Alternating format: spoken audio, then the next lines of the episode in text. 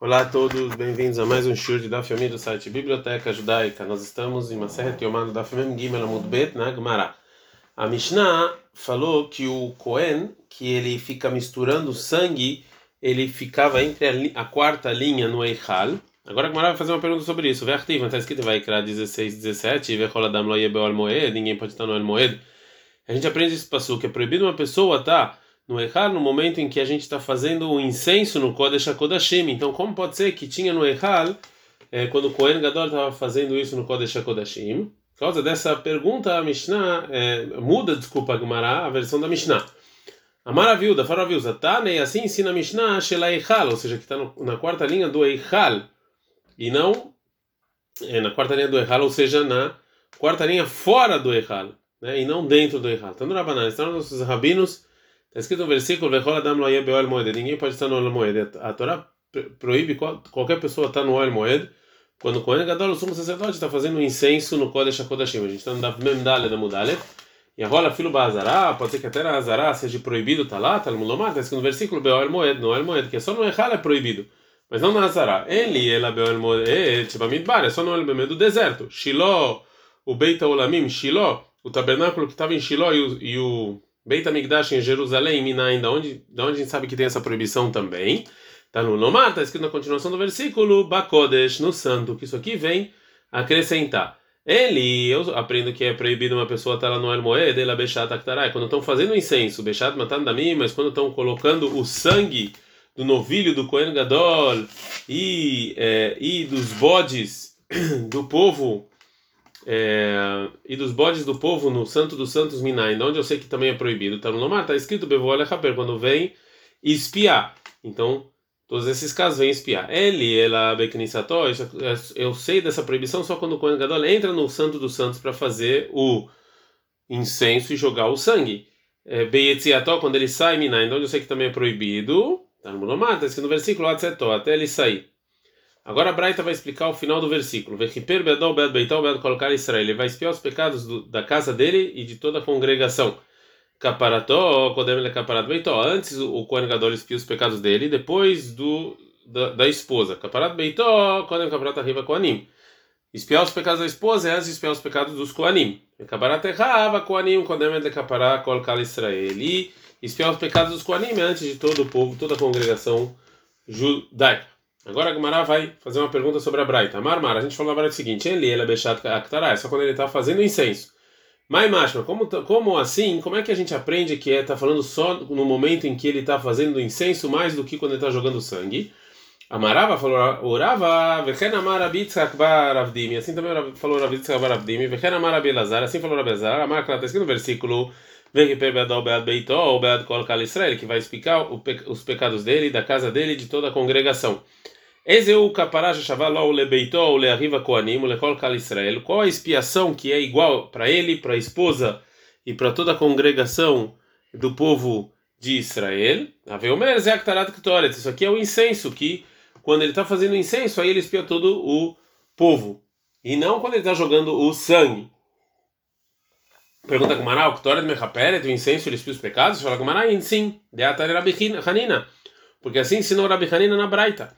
Lamado lectora Tchemechaperet, a gente sabe que o incenso também espia, os pecados. Shenemar, está escrito em Babinbar 17 e 12.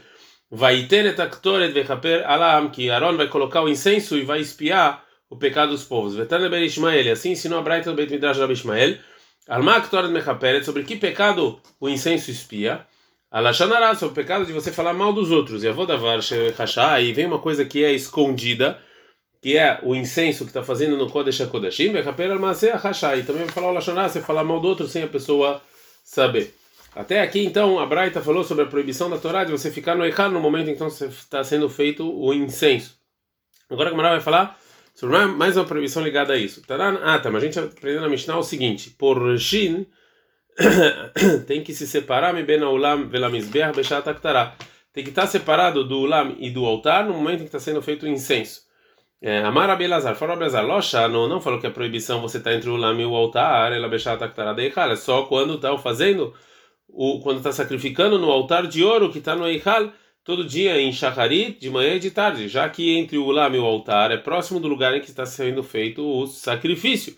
E Rahamim decretaram para não ficar lá, que talvez vai entrar no Eichal e vai a transgredir uma proibição da Torá. Mas no Kodesh HaKodashim, Meichal Parshei, a gente tem que sair só do Eichal, bem da Ulam Lamizbeah, Parshei, mas não precisa separar do Ulam e do, ao, é, do altar. Agmará vai fazer uma pergunta sobre o que disse Rabi Lazar. Mati Vravada Barava. Assim perguntou Ravada e Barava. Vemrei lá. Tem gente que fala isso sem nome. Perguntaram sem nome. Rabiossi, o meu Rabiossi fala o seguinte.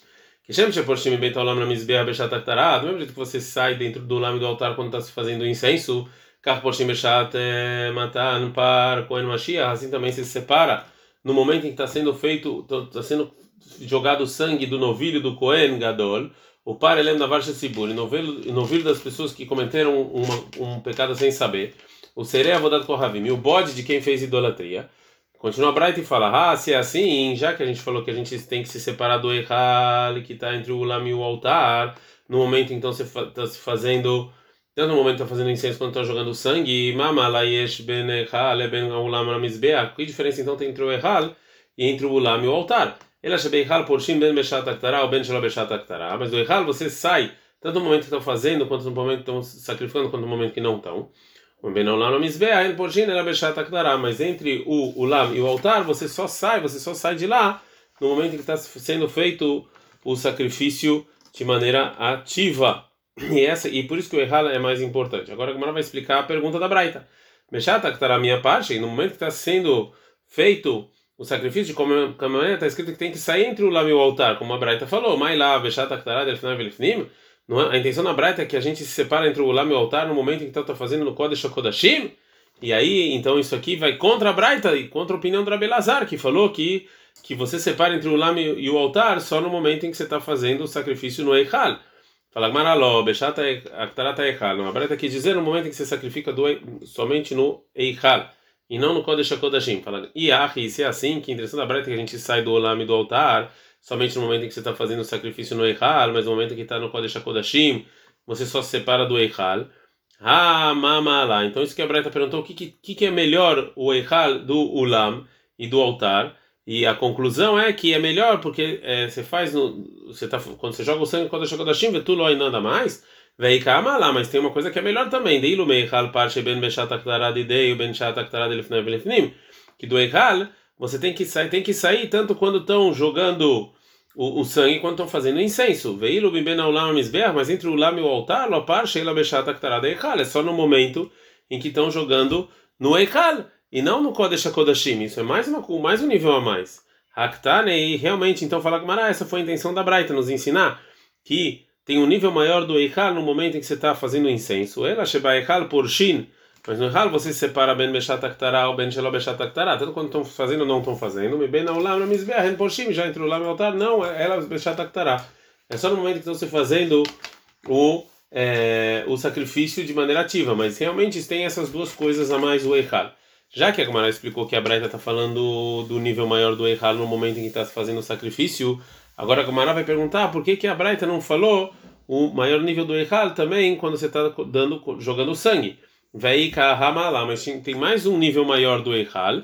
Que no Eichal você separa tanto quando você está fazendo a santidade do Eichal mesmo, ou seja, quando você está colocando o sangue no Eichal, tanto quando está no Kodesh HaKodashim. Mizbeach, mas você se sair do Lam e o altar, é só quando a santidade do Eichal mesmo, né? ou seja, só quando coloca o sangue lá no Eichal. Responde Gemara, Marava Shem Prisha Echadi, ou seja, o, quando você vai diferenciar o errado dos demais, você falou sobre separar. E separar é uma coisa só, então só contou como um. Né? Porque é verdade que eu separo duas vezes, mas a separação é um nome só. Agora a Gamara vai trazer o início da Braita. Marmar, a gente falou o seguinte: carro por cima a gente separa entre o lam e o altar. Quando você está dando sangue do novilho do Kohen Agadol, o par elem da Varsha Sibur, ou o novilho que a congregação tem que fazer se fez um pecado sem querer, o servo da Kohavim, ou do bode que eles pecaram sem querer. Menana, da onde a gente sabe que a gente tem que sair entre o Echal e o do Echal no, quando está colocando esse sangue? Zamar, Abipadat, Farapidat, tem que aparar, caparar mesmo aqui porque a gente aprende que Zer Shavá, de comparação entre, entre a palavra espiar espiar os pecados de Yom Kippur. É, a Gemara vai aprender um decreto rabínico que também a gente tem que separar entre o Ulam e o altar.